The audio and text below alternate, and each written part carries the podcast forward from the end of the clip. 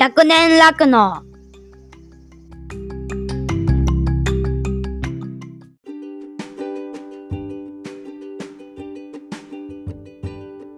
はい、どうも皆様、こんにちは。岡山小橋ランドのコバちゃん。誰？コバちゃんってえ、コバちゃん知らないんですか？これも小橋ランドですよ。知らないんですか？こ 何がおもろいこれ のはい笑いのツボがどんどん浅くなっていくんですよ。こう329まで行ってしまうともう、押せてないやん今のおしらく。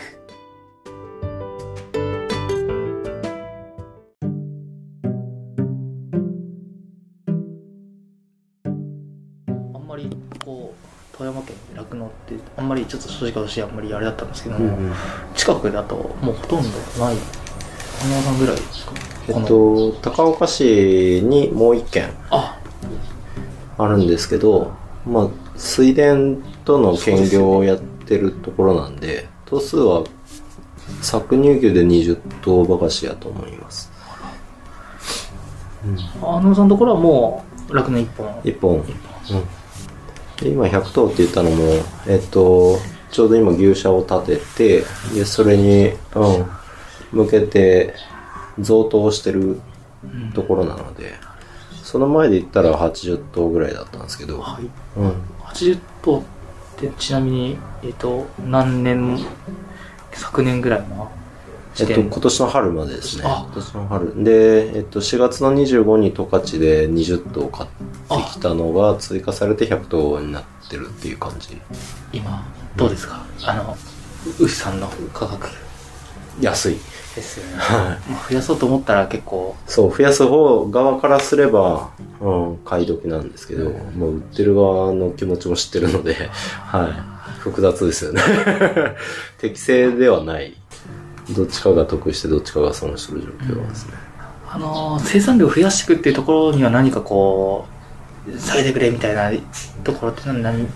えっと、全国で見たらやっぱり牛乳捨ててる状況は、捨ててるっていうか余ってる状況はあるので、で言ったら、えっと、当然そうなんですけど、富山県で言うと、もうこれ以上減ると逆にやばい地域なんですよね。なので、その全国には申し訳ないんですけど、富山県からしたら富山県の酪農を守るために、今むしろ増やしていかないと、うん、維持するので、もうギリギリなんで、うん。やっぱり、件数が県内で30件。で、富山県内で計算牛頭数が2000頭しかいないっていう、もう本当に、うん、インフラの維持がギリギリ、あれ30件で2000頭だと うん。あれですねあのあのさんのこの規模はもう指折りのというか。そう、県内で2番目になってしまう、この程度で。なので、いやー難しいですね。その本当にまあ全国で見たら、うん。まあこういう状況ではあるんですけどもやっぱりその地域地域にフォーカスすると、うん。やっぱりその、うん。もうこれ以上減るとっていうエリアも必ず出てくると思いますし。そうですね、多分関東、北海道が要は生産方の状態だと思うんですね。関東の消費が落ちてる。で、他の都府県で見たら、明らかにもう足りなくなってってると思うんですよね。なので、そういった状況を思うと、うん、地域地域で、うん課題が違うのかな。ありがとうございます。まあ、そこはあの、うんまあ、富山県、あの、まあ、ここの地域の、まあ、酪農をあの守っていくために、今は、規模拡大を、うん、うちは選択しました。はい。あの、まあ、80から100まで来てですね、うん。あの、どこまでっていうところまでは何か展望というか、えっと、とりあえず、今回の新牛舎ができたことによって、搾乳牛頭数を、えー100頭、計算牛で115頭ほどを一応計画しておって、全体の頭数で165の事業にしていく、ところまでは。うん、計画で今動いてます。まあ年内には、えーっと、計算牛頭数、計算牛頭数で100ぐらい、うん、まで持っていきたいなと思ってるんですけど、情勢次第では目標の115計算牛まで、うん、行きたいなとは思うんですけど、あの、生産量で言うと、どれぐらいこう、伸びていくぐらいの？今の2.5倍で一応計算してて、で、まあ今のって言っても、計画上は1頭あたり30キロ1日絞る計算でやってはいたんですけど、えっ、と、今年、年明けてから牛の能力すごい良くなってきとって、あうん。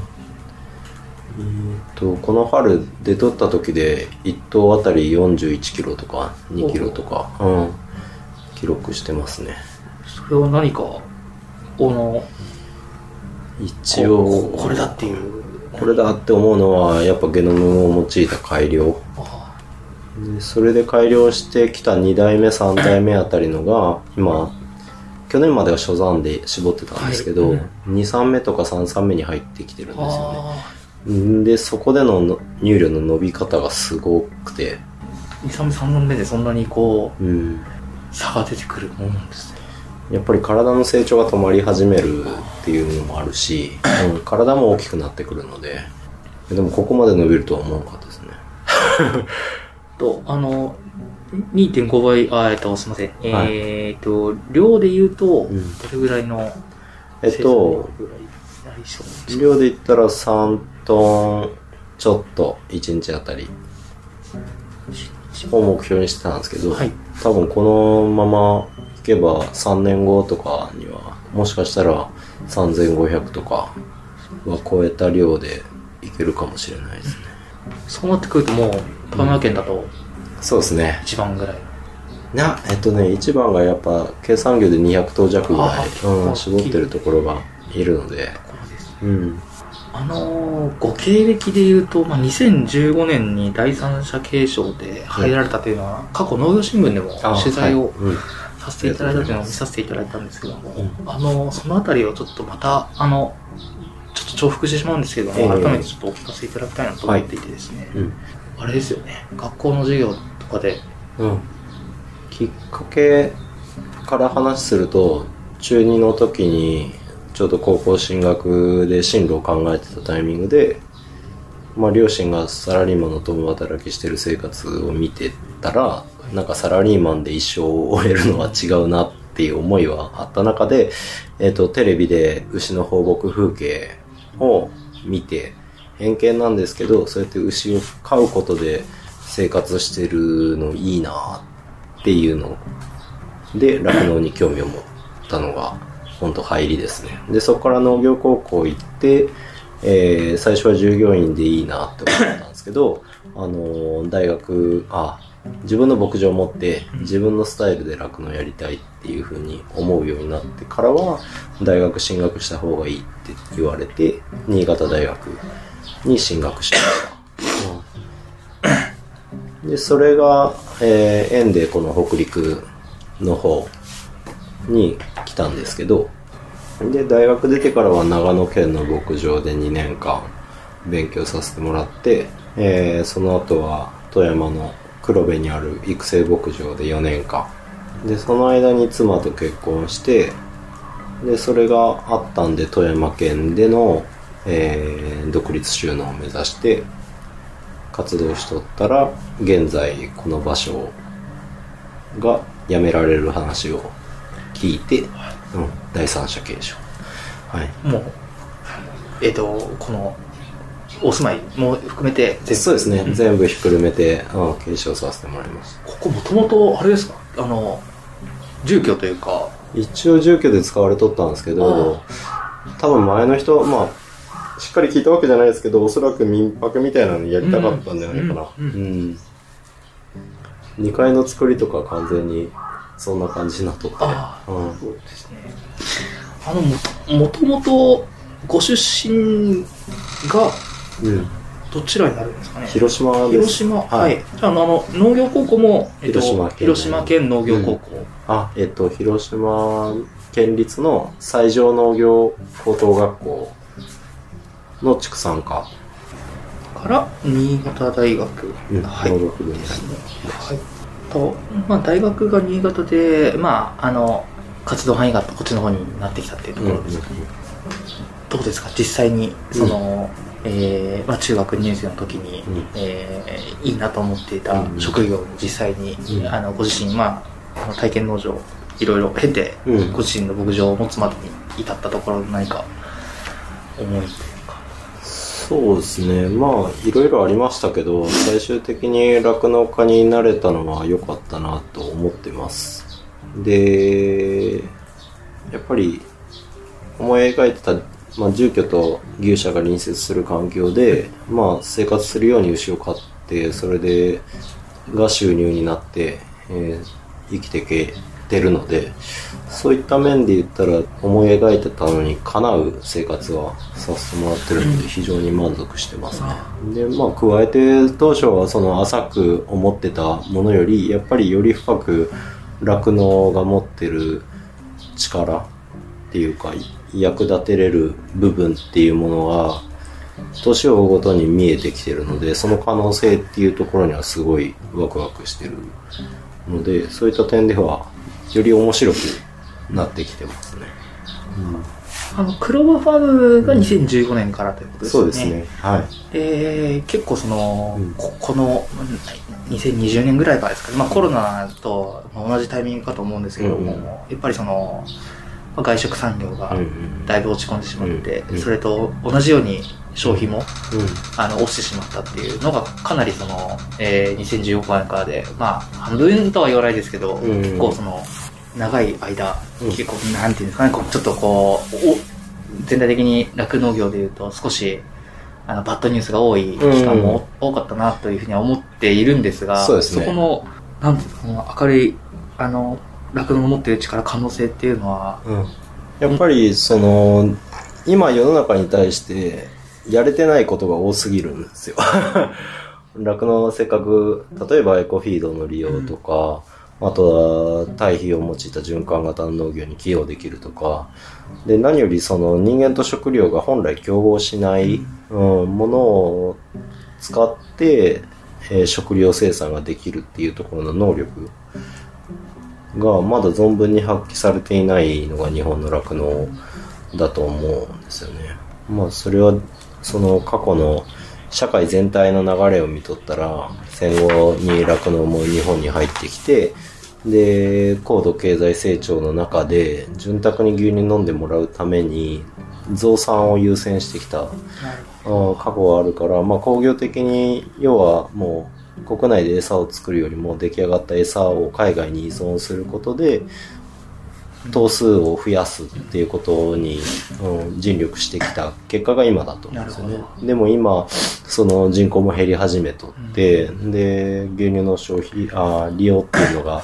減ってくるタイミングにはなると思うのでだからこのタイミングっていうのは本当に本来そのヨーロッパとかアメリカとかがやってるようなその地域で生産された餌を使って牛乳を絞っていくっていうことに立ち返ることができるタイミングだと思うんですよね。だから、むしろそのやれてなかったことに今取り組めるようになってきたっていう瞬間に酪農家で入れることはワクワクしないですか？いや確かにおっしゃる通り、うん。あのーまあ、まさにそのやっぱり、うん。まあ、いろんなもうまさに酪農だけじゃなくていろんなそうですね。のの農業農業全般がそうが、うん。やっぱりこう外からいっぱい、うん。あの資材の突っ込んで。でで今それが、うん。あの高騰してくるとうん。どうしても破綻してきちゃうっていうのうん。が確かにあってですね、本当はもっと持続可能的にこううん。できるうん。システム作りっていうのにもっと目を向けないといけなかったところが、うん。まあ今こういう状況になって改めてこう、うん。注目されてきたところなのかなというふうにも。そうですよね。技術がこれだけ育って で一人当たりの生産量が増やせる状況にもなってる中で消費も落ちてきてって言ったら、まあその持ってた技術をフル活用しながら、もう次のステップに間違いなく進むタイミングに俺には見えてるのでそうですよね。価値観がすごい変わる瞬間なんで、うん。抵抗感ある人は非常に多いと思うんですけどでも間違いなくただ数字を追っかけて例えば単収だとか、はいいや 一等あたりの入量とか、それって多分、業界内でもちょっとあ飽きてきてると思うんですよね。うんそこを追っかけるのが確かに楽しかった時期もあるけども、うん、そこの価値観は間違いなく今変わってくる。なるほど。うんそのところで2つちょっとお聞きしたいんですけども、うん一つは、どうなんでしょうその、今、現場の皆さんで、うんそこの部分の思いっていうのは、やっぱりその意識が、こう変わってきてるところなのか、まだまだ浸透してきてないのか、実際のところ、あの、まあ私、まあある種、まあ農業界にいるつもりでいながら、はい。やっぱりまだちょっと心の距離感はうん。どうしてもあるなと思ってはい。いますので、はいそのあたりって、どうなんですかね、そのそうですね。ま空気感というか。あ、まだ完全に変わりは、染まり始めてるっていう感じはないですけど、間違いなく、えっと、そっちの方向、その、農業を国産資源でっていうようなスタイルは取り上げられ始めてますよね。ただ取り上げられ方が、なんだろう、ちょっと偏ってるっていうか、なんか取り上げ方が、うん、もうちょっと本質的に意義のあるものを叶えるためにやるんだよっていう言い方になればいいんでだと思うんですけど、まあ、具体的に言ったらもう自然農法とか、うん有機農法とか、その方法がかっこいいとか、最新だとか、いう風な雰囲気で、手段を持ち上げられちゃってる。なるほど。ある種、物珍しさから来るそうそうそうそう。うん。なんですけど、そうじゃなくて、その先、それをやることの意味をもう一個踏み込んで、世の中に伝わっていくと、多分、現場生産者、技術者っていうのも、あのー価値観が変わり始めるんじゃないかな、って思ってます。なるほどですね。うん。だから資本主義社会においては、明らかに一回巻き戻すようなことになるんですよね。うん、日本の社会は間違いなく物を投入して生産量を増やすっていうスタイルで来てたので、うんそこから言ったら一回現、うん、うん、バックしますよね。後ろ向きになっちゃう。まあ、ただ、そう、どうしてもやっぱり人口が減って胃袋が減ると、うん。それに合わせて、そうそうそうんスタイルを変えていかないとっていうふうには、うん。まあ、これ、これまでの生産が、時代にとっては正義だったんですけど、ただそこをゴールとしてるのは違うよね、っていう。その、い今の、こう、なんていうんですかね、こう、若い酪農家さん、若手の方っていうと、そこのビジョンっていうのは、もう結構やっぱりそうしていかないといけないよねっていう。どこまでそこまで考えてるかですよね。だからそれも、ある種、やっぱ見かけるのは、勇気がかっこいいみたいな、その手段がかっこいいって言ってる人半分なんじゃないかなっていうふうには見えてますね。だからそこを突っ込んで、じゃあなんで勇気なの？なるほど、なるって言った時に、あの説明ができないっていうか大義が示せない。人はまだまだ多いと思う。んですよね、うん。だって体にいいじゃんとか、うん。そこに落ち着いてる意見は非常に。多い、やっぱり今後のやっぱりこう生産と、まあ、消消費の歯車をこううまく合わせるためにもうん。それは手段じゃなくて、うん。まあそのある種こうまあ、まあ手段の一つっていうところまで落落ちていかないと、うん。なかなかこうあの広く一そうですね。般論としてっていうところまでは、まあ、手段として捉えるべきですよね、うん。そこを大義にしちゃってるから深くないんですよね。方法なんで手段でしかないので、あのじゃあその今えっ、とそれを実践するにあたって何かこう取り組まれていることっていうのは？えっと、うちはまあ開業当初からやれることとして、エコフィードの利用は、その機械設備を持ってなくてもできることとして取り組んできてたんですけど、やっぱりそれだけを牛の餌にするっていうのは限界があるので、はい。で言ったらやっぱ根本的な粗飼料の生産を今年からこの地域で始める。あ、うん。今年から？うん。えっ、と、これから、これから、本当これからですね、今回の、えー牛舎新築にかませて、はいえートラクターとか、はい。その作業機も一式導入することができたので、うん、それを使って、この水田が非常に多いんですけど、で、まあ実際水田が多いけど50%減反の地域なので、はい。作れないんだ。うん。だそういったところの50%の部分で何を作るかが、やっぱり補助金ありきのものではなくて、うん。やっぱり、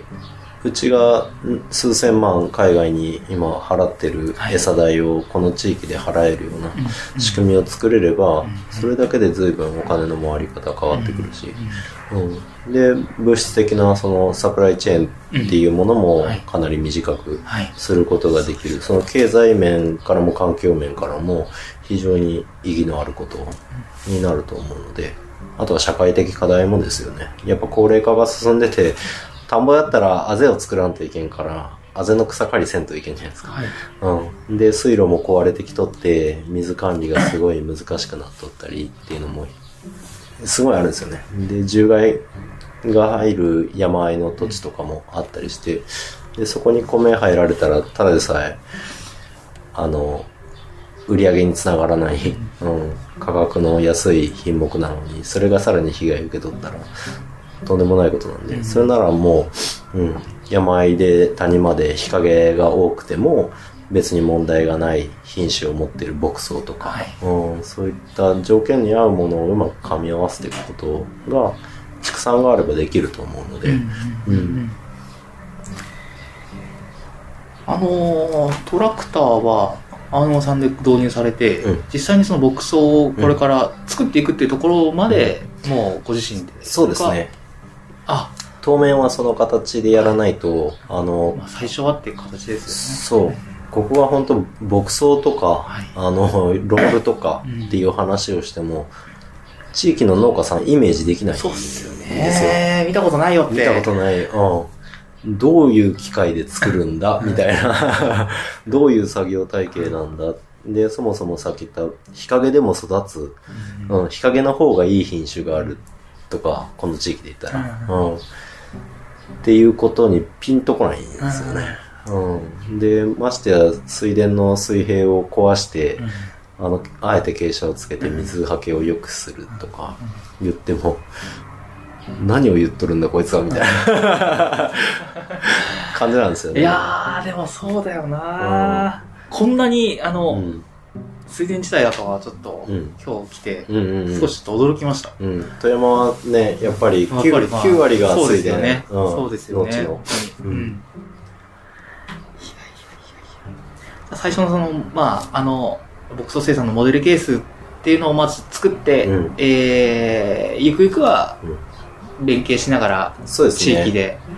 もう、目指してるところで言ったら、飼料生産をはい、専門に行うようなコントラみたいな。もうコントラですよねもうんを立ち上げるところまで行って、はい。うちはあくまでもその乳牛をそういった資源をかうまく使って最大の乳量、乳質を世の中に送り出すっていうようなポジションではいたいなと思うので、うん。そこを目指してます。なので、逆に言ったら、うちの規模で言ったら、そのコントラ一社は賄えないんですよ。って言ったら、うちとして次目指してるのは第二牧場、第三牧場の計画で、まあ用地ももう抑えてあるんですけど、だからし今やるべきなのは、まあ、とりあえず規模、ここ拡大して、循環型のシステムをモデルとして作り上げて、で、先が見えたタイミングで、第二牧場を用意しつつ、えー飼料生産のコントラ化に向けて今度は同時に動いていって、で、まあ、地域で生産された飼料とか、あとは足りない堆肥をより潤沢に回せるような形にこの高岡のこの地域国吉って言いますけどこの地域を作り上げていきたいなと思ってますすごく、あれですね。あの、スケールの大きい、そうそう理想論語ってるってやっぱよよく言われるしそれをやろうとして失敗してきたる事例もいっぱい私聞いてるし知ってるんですけどやってきた人。でもその人たちが取り組んできてあの時あれ失敗したよな。ああいう連携が取れんかったよなっていう話も聞いてるんですよ。逆に言ったらそれ解決すればいけるかもしれないっていうのは見えてるのでその人たちを踏み台にしてじゃないですけどその失敗があったからこそ今遅れてるこの地域高知連携が遅れてるこの地域だからこそ飛び越えていけるような取り組みになるんじゃないかなって思ってるんで。あの、そこの、い、おそらく第二牧場、第三牧場まで行って、うん。地域を巻き巻き込んだ高知連携っていうところまで行くと、本当に大きな大きなうん。取り組みになると思うんですけども、そこまでこうやってるっていうモチベーションのところは、どういったところが、やっぱりその必要とされたいですよね。酪農がすごい好きなんですよ。でこの牛を飼ってるってやっぱ植物とかもそうだとは思うんですけどより命を感じる仕事なんですよね。なので可愛いんですよ。自分が飼ってるこの牛の群れが。で自分の代だけでこの牧場が例えば終わりですよっていう決断もあるとは思うんですけどそれは個人的に今からは目指したくない、うん、め目指したくはないですね、うん、なのでいかにこの酪農をクローバーファームとして続けていくか。でなんならその日本中の酪農が続いていく方法をどうやったら作り上げれるかっていうのを考えていているのでそういった取り組みになっていく必要なことをやってってるだけ。でできてないことなんですよ。でできてないことを悲観的に捉えるんじゃなくて できてたら面白くないなとも思うんですよね。もうもうどこも打つ手なしの完璧な事業体ですよ。もう時代にもなんなら先取りしてて、うん、もう取り組む必要ないですよっていう状況になってたらそこで働いてる人は何をじゃあ ただのほほんと牛を飼ってるのもまあありかもしれないですけどね、うん、けどやっぱその仕事としてそれに落ち着いちゃうと多分世の中にあんまり必要とされないっていうか、うんあくまでその課題とか足りてないところを見つけ出して業界内から見つけ出してでそこに関わってない人が感心するような取り組みを現場から起こしていくことが仕事の楽しみ。うん、だと思うし今足りてないまあ、ましてや今この状況があるわけじゃないですか、牛乳の消費。あの、生乳の生産で言ったら、国内の6割しか賄えてないけど、あの、加工に押されて結局加工に回せなくて、で、加工に回せれば捨てなくて済んだのに、でもやっぱ捨てなきゃいけない状況があったりとか、でもそれは、まあ、戦後ずっと取り組んできた中で今このステージだと思うんですよね。でも、これを全体でまず100%にするっていう業界内での目標は立てれるじゃないですかね。うん。って言ったら、そういったやるべきこと、やらないといけないことがある業種に関われてるっていうのは、しかもその中身の本質的なところ、今まで買いにくかったその生産の原料の話までっていうのは、今まであの、触れなくてもよかった。うん。むしろ伸ば伸ばす伸ばす伸ばせだった。時代から今、もっと酪農を本質的によくできるっていうタイミングに関われてるこの状況は本当に楽しいなってうん思うんですよね。うん。なあ、まあ、うちらの先代とか、もっと前の人とか、なんなら牛を海外から連れてきて、右も左もわからん中、牛を飼い始めた人がおったから、今ここまでこの短期間で来てるんですよね。だから足りなくて当然なんですよね、うん。できてないことがあるのは当然で、で、情勢に飲まれてこういうことになるのも、どっかであったと思いますね。うん。まあその先を見てるので、今この状況は単純に乗り越えなきゃいけないだけのもので、うん。もっとやりたいことが先にあるので、うん。そこを見失わなければ、うん、笑ってやってられるかなとは。うん。なるほどですね。うん。ありがとうございます。ちょっと質問を変えてですね、あの、はい牛乳でスマイルプロジェクトについてという、ちょはいっとざっくりいただいて大変恐縮なんですけども、と、ぷまあ、プロジェクトについては、はいどいかがですか？その、うん。あの、まあ、お、おしらくとかもすごくやられてですね、はいはいはいあの、すプロジェクト推進されてるようにも、うん。わ私の目から映っておるんですけどあも、あ、まあ、そうですね。あの、うまく、えっ、と、プロジェクトを担がせていただいてる かなとは思います。で、えっ、と、もともとやっぱり去年、ポッドキャストを、えー知り合いの酪農家さんの影響を受けて、えー始めることがあって、で、その中でこの情勢下を必死にもがいて仲間で話しながら、苦しみながら、どうしたらいい、どうしたらいいって、すごい考える一年間だったんですね。で、そんな中で、えー結局、あのー酪農現場でやれること、あと消費に対してやれることっていうのは、あのーつながるんだけども分けて考えなきゃいけない。で、そんな中でその消費に対して何かやりたいって言った時に、あの、キャッチフレーズになるものなんかないかね。って言ってたら、ちょうどその去年の6月から、はい。農水省と J ミルクが牛乳でスマイルプロジェクトを掲げ始めてるっていうのに、そのタイミングで気づいて、で、あ、じゃあこれを担ごう。っていうことで、去年の牛乳でスマイルクリスマスはい。うん年末にやったツイッター上でやったイベントをのあたりからすごい、うん、関わらせてもらってる感じなんですけどやっぱりそうですねあれは酪農業界で私しかも公牧連はい。地域交流牧場全国連絡会に関わらせてもらってて理事もやらせてもらってるんですけど、えーそこを動かしていて非常にやっぱり酪農業界全体で、えー次やらないといけないのがやっぱ酪農家だけとか乳業だけでこれまで単体で動いてる取り組みが非常に多かったんですけど、そうじゃなくて、やっぱり全部つながってるので、で、なん。なら酪農家から収入があって、農協があって、で、えー乳業にわたって、それをさらにバイヤーが買ってスーパーに並んで消費者が買うっていう、結構間に噛んでる中で、酪農家だけが牛乳の消費、一番最後にある部分を訴えても、その間の連携がなければ、繋がらないっていうのはすごい感じてたんですよ。で、それをつなげた取り組み、一体感持った取り組みをしたいっていうふうにずっと思ってたタイミングでもあったので、個人的には。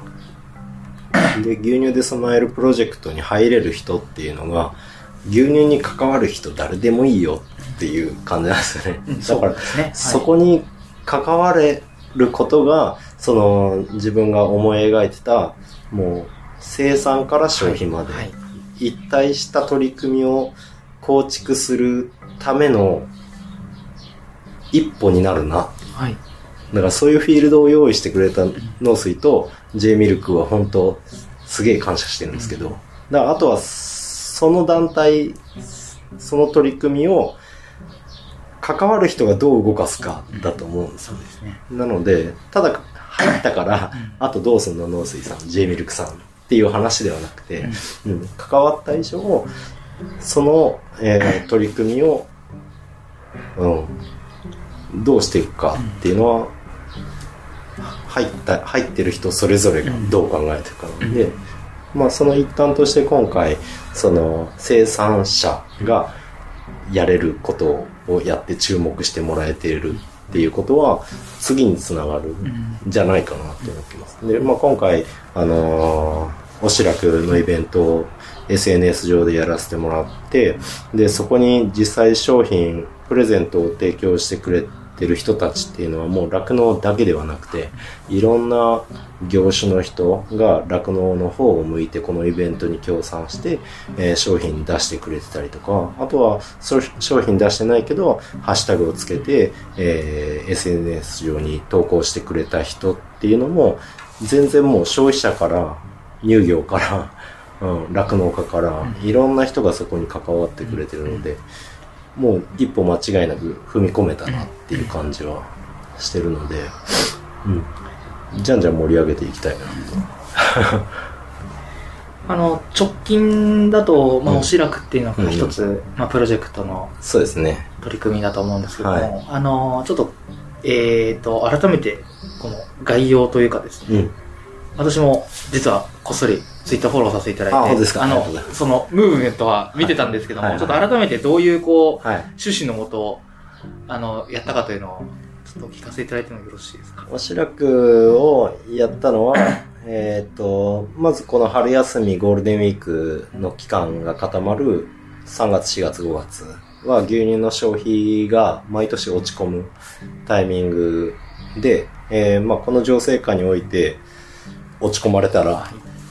厳しい、より酪農家の手取りっていうのは低くなる可能性があるので、それを避けたいっていうところで消費に対して、えー訴えかける。あるいは、その、酪農牛乳乳製品に目を向けてもらえる、広く目を向けてもらうきっかけになればいいなっていうところで取り組んでます。で、えーまあ、その前段階で年末にやった牛乳でスマイルクリスマスの時は、まだその酪農の厳しい情勢っていうのが世の中にあんまり認知されてる感覚がなかったんですよね。で、その時は、あの、酪農の厳しい状況を知ってもらいたいっていうことを上乗せして取り組んでたんですけど、まあ、その間、この春の間にだいぶ世の中認知されてる感覚は、その酪農家としても持っていて、で、じゃあこの春何をするかって言った時に、その、大変だっていうのを言い続けるのではなくて、じゃあどうやったら酪農に関わってもらえるかっていうところで、その推しの文化を、この酪農に向けてもらおうっていうことで、取り組んだ。要は、うんと、その年末取り組みをしてる中で聞こえてきた声が、じゃあ何をしたら酪農家さんを助けることができますかっていうことを結構言っていただけるようになったんですよね。ただその、個々の酪農家にお金を渡してくれたりとか、個々の酪農家の牛乳乳製品を消費したとしても、あの、その農家は助かるかもしれないけど、業界全体のじゃあ助けになるかって言ったら違うなっていうところもあって、じゃあどうしたらその関わりたいって言ってくれてる人の熱量をこの業界に向けてもらえるかなって言った時に、推しじゃないっていう 話になったんですよ。箱推しとかいう言葉がありますけど、この業界自体を、あの、消費者、あるいは生産者自ら、うちらはこんないい職業なんだよとか、うん、いい仕事なんだよっていうこととか、まあ、それぞれの立場でこの酪農に関することを推してもらおうっていうことで、そういう場を用意すれば、みんな思ってたけど言う場所がなかったっていう人も言えるかもしれないっていうことで、そうですね、おしらくをやった。うん。これはちなみに、えー、メンバー3人ぐらいいらっしゃいましたよね、その最初、この構そうですね。想、そうそうそう、あのー、コバちゃん。コバちゃんと、うん、と、私と、えっ、と、福岡のコッティ、農家の種で、ポッドキャスト、音声配信をやってる農業系のポッドキャスターの最古さんの一人なんですけど、これはその、この3人が繋がったっていうのは、えっと、はい、えっと、ベジフル大百科っていうポッドキャスト番組、Spotify 限定のポッドキャスト番組があるんですけど、そのベジフル大百科で酪農を取り上げてくれたんですね。で、その時のパーソナリティがコッティはい。で、あとゲストにコバちゃんと私呼んでもらえてて、で、そこが縁ですね。で、コッティもその時まで酪農がこんな厳しい状況になってるっていうのを知らなかったらしくて、で、そのゲストに招いてもらった中でこう話してると、深刻さがコッティに伝わって、コッティとしてもその何かしたいって思ってくれて、そこからがスタートですね。ちなみに、この時その、うん。今でこそ、あのーポッドキャストで、うん。すごく情報発信されてるうんコバちゃんのあのばさんっていうところだと思うんですけど、うんそこの、よいやよくこのベジフル大百科の、うん。なんだ、スタッフさんは、うんそこ、あの、よくお二人をはい。捕まえてきたなっていう、ああ。先見の明がすごいなっていうふうに思ってるんですけども、多分ね、あの、酪農家、あの、農系のポッドキャストってもうはい4年前、5年前ぐらいから出始めうん。ていて、で、要は農作物、野菜、お野菜とか米とか果樹とかでのポッドキャスト配信してる人って結構増えてきてたんですけど、畜産でポッドキャスト配信してる人って多分去年ほとんどいない状態やってたんですね。で、ポッドキャストとして広く音声配信をし始めた人物として最初に認識してるのがコバちゃん。うん。私は。うんもともと芸人さん。もともと芸人なんですよね。はい。売れない芸人さん。面白いですけどね。あそこのベジフル大百科、これも Spotify ですよね。あのそうです。ね。えー、農系のポッドキャストで。うん。で、えーベジフル大百科、Spotify が、その番、組を。そうそう、番組の後押ししてるんですよね。うん。っていうのもあって、多分より広く、普通の農系ポッドキャスト番組よりは認知されてる。うん。ネットフリックス制作みたいな、はいはい、そそううですね。いう、うんあれですね。あの、そこに、えー最初にゲストとしてうん。ご参加されたっていうのが、もうご自身でやるきっかけにも、あ、えっとね、自分は7月から一応コバちゃんの影響を受けて、はい。えー100年楽のっていうポはい。ッドキャスト番組やらせてもらっとって、最ベジフル初の、の方しか聞けてなくて、ああ、いい。いい。ダウンロードしました。そのあすいません。最初ね、お音質が多分だいぶ悪かったと思う。んで、はい、聞きにくいと思うんですけど。2021年の4月、去年の7月から。去年の7月。はいそうですよね。うん。うん。で、ベジフルの収録させてもらったのが8月なんあ、ですよじゃあ先にやられていて、8月。あ、じゃあ、うんやはり、こう、やられてる方をうんこう選定したっていうところも、そうですね。もともとその農家の種が、あの、農系のポッドキャスターを後押ししたいっていうような思いを多分持っておられて、なので、自身で番組持ってる人からこれまでもゲストに呼んでる、うん、感じだと思います。あの、コバちゃんの方は、えー、もうん。う、だいぶ前から。コバちゃんも去年の3月？あ、そう。うん。すごい配信数ですけど。そうですよね毎日配信しとるから。そうですね。その、えっ、と、一つは、うん。え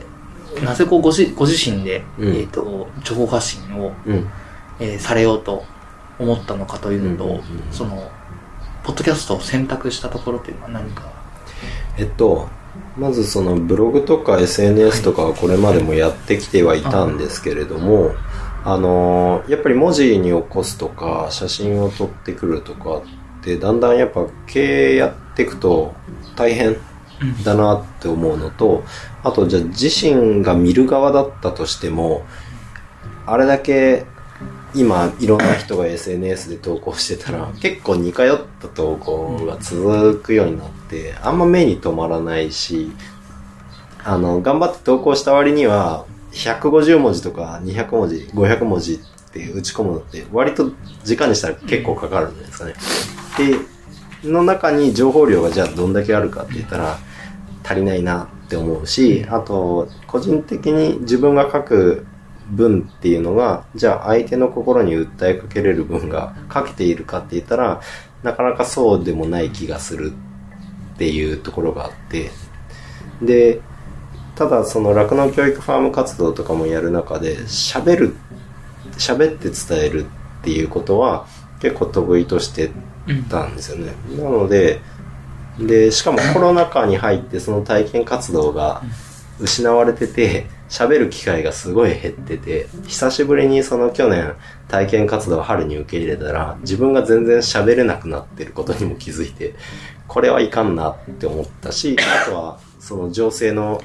厳しさも感じてて、伝えたい思いがある中で、コバちゃんに出会ってうん、コバちゃんがああいうね、配信をしてたので、あ自分も自分の視点から、あのー声に出して伝えることってできるんじゃないかって思ったのがきっかけで、あの、なんでポッドキャストを選択したかって言ったら、まあ、声が乗る気持ちが乗せやすい、個人的にはっていうところがあるのと、あとやっぱ農作業してる時とか、あと一日中どうしても働くことが多いので、農業は。あの、耳で聞くっていうことは手が空くので、非常に便利だなっていうのがありました。で、作業しながら情報が入れられる。で、個人的にはその、ポッドキャスト配信、音声配信で伝えたい、変えたいって思ったのは現場農家の意識の部分を変えたいって思って、コバちゃんは多分消費者とか牛乳の価値っていうものを変えたくて、消費者に向けて声を発して、発し始めてると思うんですけど、自分自身は、あの、酪農家自身もっとやれることがあるんじゃないかとか、もっと、こう考えたら業界よくできるんじゃないかっていう、身内に向けた 発信をしたいなと思ってたので、そういった点でやっぱ農業者のその状況も踏まえると、音声配信いいんじゃないかっていうことで、うん。そうですよね。うん。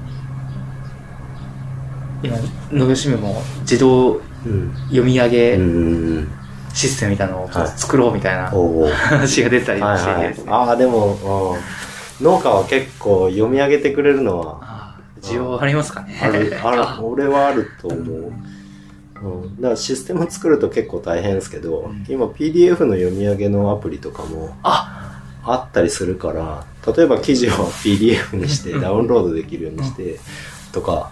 やればこのアプリ使って、ああそうかそうか。あの、うんできますよっていう。そうそう案内もできるっ。ていうのも取っかかりとしては。で、それで反応を見て、良さそうやったらより便利に農業新聞独自で 読み上げのアプリみたいなできてったらいいかもしれないですけど。あの、時系列で言うと、先に、あの、コバちゃんさんが、うん。えっ、と、ポッドキャストがやられて、ん。えーで、その後に青野さんが始められたというような流れかと思うんです。それは、あの、こえっ、と、コバちゃんさんがえ始められたっていうのは、うん。どこでこう、お知りになった？ああ、ずっと農系のポッドキャストは聞いてたんですよ。ああ、なるほど。で、その、畜産じゃないのも含めて、そうそうそうそう、う。ん。それこそ農家の種とかはすごい聞いてたし、近所で言ったら、青い T シャツ24時って、石川県の米農家さん、うん、やられてるやつとかも聞いてたんですけど、なすごい楽しいなって思いながら。で、まさに作業をしながら、作業しながら。だ作業出るきっかけが逆に、家にいたら会話するから聞けないけど、あの話の続き聞きたいから作業行くみたいな。結構現場に出るモチベーションにもなってたりとかして。うん。で、いいなとは思ってたんですけど、酪農の配信者出んかなって、たまにこう検索かけてて、あある日パッと出てきたんですよね。あ、出てきたって思って聞き始めたら、うん、一気に感化されて、はい。ご自身でもうんやるようになった。そうですね。なんかそこの、ご自身でやられて、反響というか、こああ、でも、聞いてますって、営業さんははい、じわじわ増えてきてますね。うん、で、あの、やっぱ自分がこう思う、この業界をこうしていきたいっていうのを、あの、ちょこちょこ出してってるんですけど、そういうのに反応してくれる人も増えてきてる気はします。すごい考えるきっかけになったとか、うん、新しい発見とか考えが改まったとか、SNS 上で反応くれる人もいますし、この間のおしらくん時なんかでも、そのうちが出してる商品が、あの番組への出演権っていうのをおこがましいですけどやってて、で、それにもう出たいって表明してくれる人が、うん、出たりとかしてるので、反応は出てきてます。なるほどですね。うん。あの、ポッドキャスト活動を通じて、うんえー、あの、その目的としては、まあ、まずはその、ご自身の、うんお思いをうん発信する場、うんうん。大事だっていうのと、うんあとやっぱり、あの、現場の同じ酪農家さんに向けて。なんか考えを共有したり、何か考えを変えるきっかけに、そうですね。で、まあ、そういった濃い話にはなっちゃうんですけど、そういった現場の真剣な様子を、例えば消費者の人とか、あの、業界外の人が聞いたときに、あ、なんか酪農業界暗い話ばっかりやけど、頑張っとるなって思ってもらえたら、それは応援したくなるなっていうふうに、副産物として、うんその、うん、酪農を見る目が変わっていけばいいなとは思ってるんですけど、うん。ちなみに、あの、タクシーでこの前来たんですけど、うんタクシーの運転手さんも、うん。あの、知ってました？あの、テレビ出 てたよそうそう、なんかね、うんそうそう。そうなんですよね。ありがたいことに開業してから結構取材受け取ったし、ここ、あやっぱ牛舎ができはい。てのあたりですんごい数取り上げてもらってて、うん。やっぱそれきっかけで見た見たっていう人。で、今までも出てたんですけど、ちょこちょこ。その時はね、あまりその、見たよとか、出てたよねっていう人いなかったんですけど、やっぱ今回の取り組みの内容もあってだと思うんですよ。あの、印象に残ってるんだなっていうのはすごい感じて。取り組みの内容っていうのは、その構築連携で資源循環をする。うん。その、酪農生産の中身の部分ですね。うん。はい。ありがとうございます。あの、ちょっと、あの、前の質問と前後してしまうんですけども、はい。えっと、その構築連携を進めていくにあたって、やはり、あの、ご自身だけじゃなくて、地元のうん。別業種の、うん。まあ、それこそ米農家さんとかとの連携っていうのが重要だと思うんですけどうも、ん。そのあたり、現状で、え例えば、JA さんのうん。何か青年部とか、うん。そういった組織体に入って、何かこう、どうこうとかっていうのは、えっと、組織体に入ってどうこうで言ったら、うーん、でも、えっと、今まで高岡市がクラス、畜産クラスターの協議会がなかったんですよね。そもそもその立ち上げからだったんですけど、その立ち上げの段階から割とその地域の、えー主に法人経営してる農家さん、水田農家さんが、その連携に興味を持ってくれて、かが話し関わってくれてます。で、その取りまとめしてくれてるのが農協の、えー普及指導員さん。普及指導員？うん。技術指導員さんが、すごい熱心に、うん、取りまとめてくれてますね。うん。そこの部分、農協に対しては、そうですね。あのーまあ、言っちゃえば、現場に近い農協の職員さん、高岡の農協さんすんげえ頑張ってくれるんですよね。ああなので、すごい、すごい。だから私はもう地域外から越してきてやってるので、農業やる上では圧倒的に人脈では不利なんですよ。誰一人顔がわからないから始めとるんで。うん。なんですけど、それをうまく繋いでくれてて、うん。だから個人でこう農家回りして堆肥使ってくださいとか餌作らせてくださいって説明しとったらとてもじゃないけど、もう大事やったと思うんですけど、あそこの部分は、まあ、しっかりサポートが、そうバックアップしてくれとって。で、うん、今もその課題のある地域のに対してもうその地域一帯を飼料畑に、うん、変換していくのにもう地域の景観が変わるので、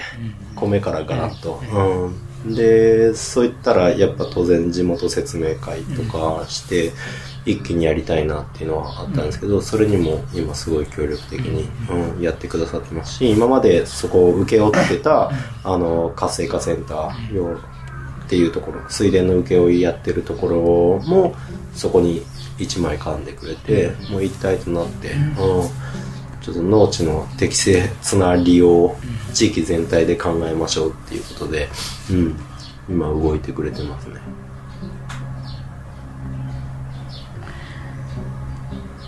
まあ、あの、あのさん的にもそれはありがたい？ああそうですね自分一人じゃそんなスピード感ではやれない、うん、スピードでやれてくれてるしこのスタートの段階からもうこれだけの連携を取ってくれてるっていうのはすごい勇気になるんですよね。結局これまでそういった構築連携とかに失敗してきた地域ってその1軒の農家さん、あるいは近くにいる2軒3軒の酪農家が地域に対して、うん頑張ってやってきてたけどやっぱそこの連携が取れなくて、あのうまくいかなかったっていうのがあるんですけど、もうこのスタート段階からそれぞれが持ってる課題を認識してて、この畜産っていうピースがはまることで、回るっていう共通の認識を描けてるから多分こういった取り組みもできてるし、自治会もそれに協賛してくれてるんですよね。だから中にはポツポツ当然やっぱり自分の農地がいじられるとか、うん。景観が変わってくっていうことに抵抗感持っとられる人もおるけどやっぱこの次の世代とかなんなら私のやってる次の世代子供の世代孫の世代まで見通していったらやっぱり今抱えてる課題は解決してかんにはいけんねっていう意識にどんどん順番にこう触れた人が変わってってくれてるので、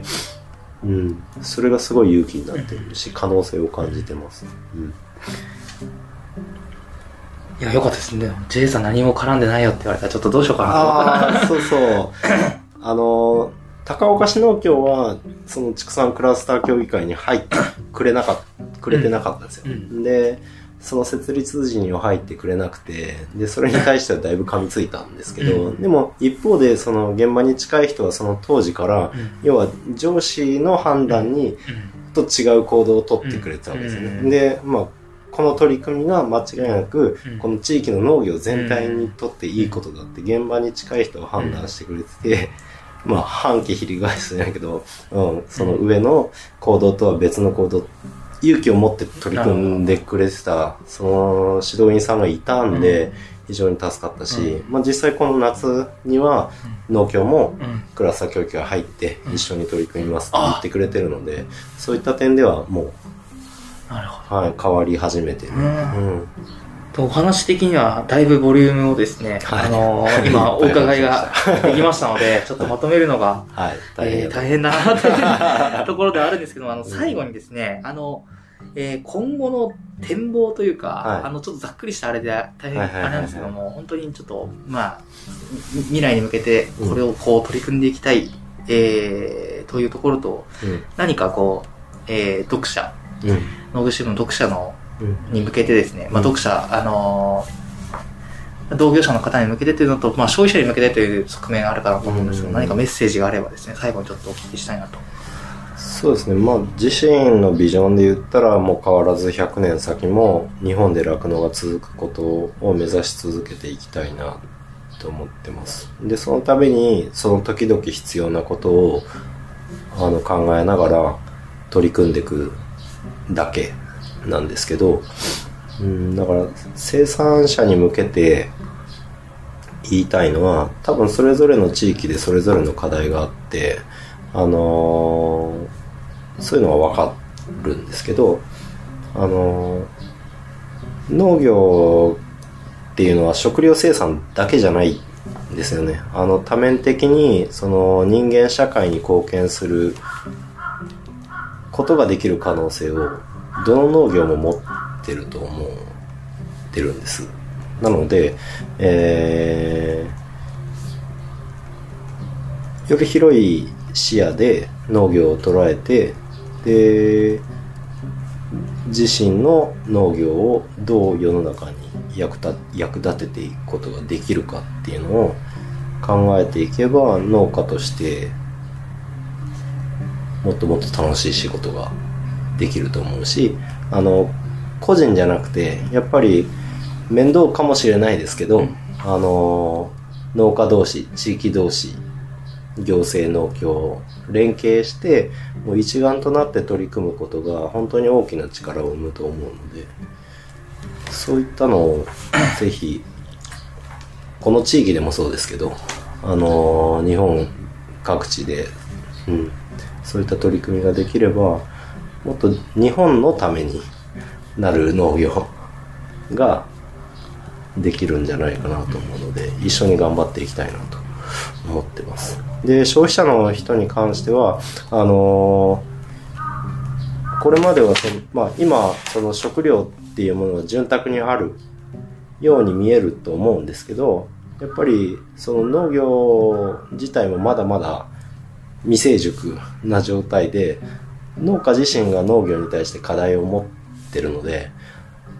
って言ったら日本の食料生産っていうもの自体は課題がまだまだ山積してるのでそのスーパーに並んで当たり前に手に入るもののっていうのは全然まだ当たり前な状況ではない。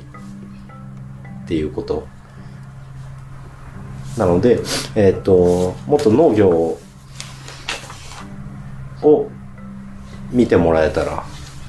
嬉しいかなと思います。で、農家が足りてないことを叩くんではなくて、一緒にその日本の食料生産を考えていってくれたら、農家はもっと取り組みやすくなるし、えーお互いにその食べることに不自由しない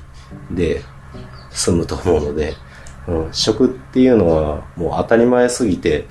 見失いかけてるかもしれないですけど、やっぱり生きていく上の根幹の一つになるので、うん、みんなで考えて取り組んでいけたらいいなって思います。私自身も消費者なので、はい。うん。っていったところですかね。ありがとうございます。はい。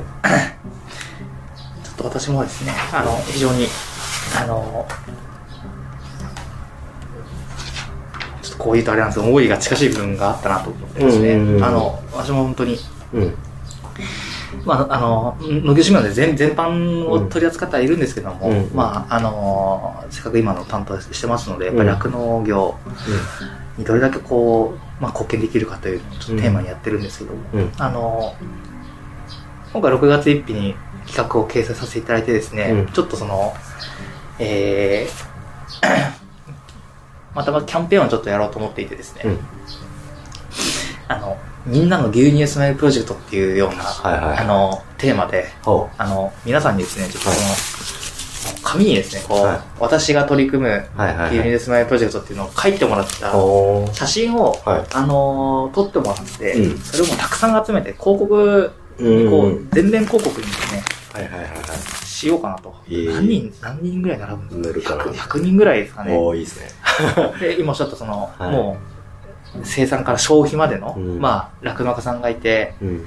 あの、乳業団体の方が、職員さんがいて、でうん乳業メーカーの方がいて、うんで、あの、消費者、生産者、あ消費者の方がいてっていうのがもう、ここに全、全部、その全要素がですね、うん。あの、たくさん食べますとか、うんあの、まあ、美味しい牛乳毎日作りますとか、そういういろんな立場からの、うん。い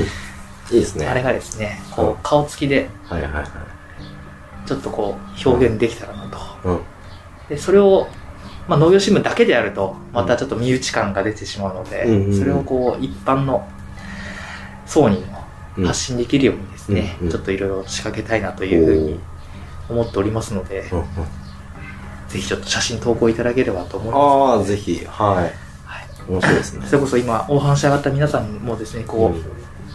出ると、やっそうですね。ぱり、はあっていうふうになったりしたらいいなってい。うんうんうん。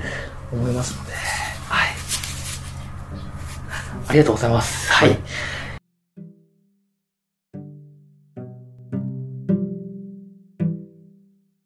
牛、めっちゃ走っとる。ハッシュタグでつぶやこう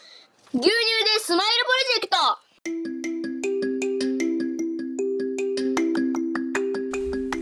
100年楽の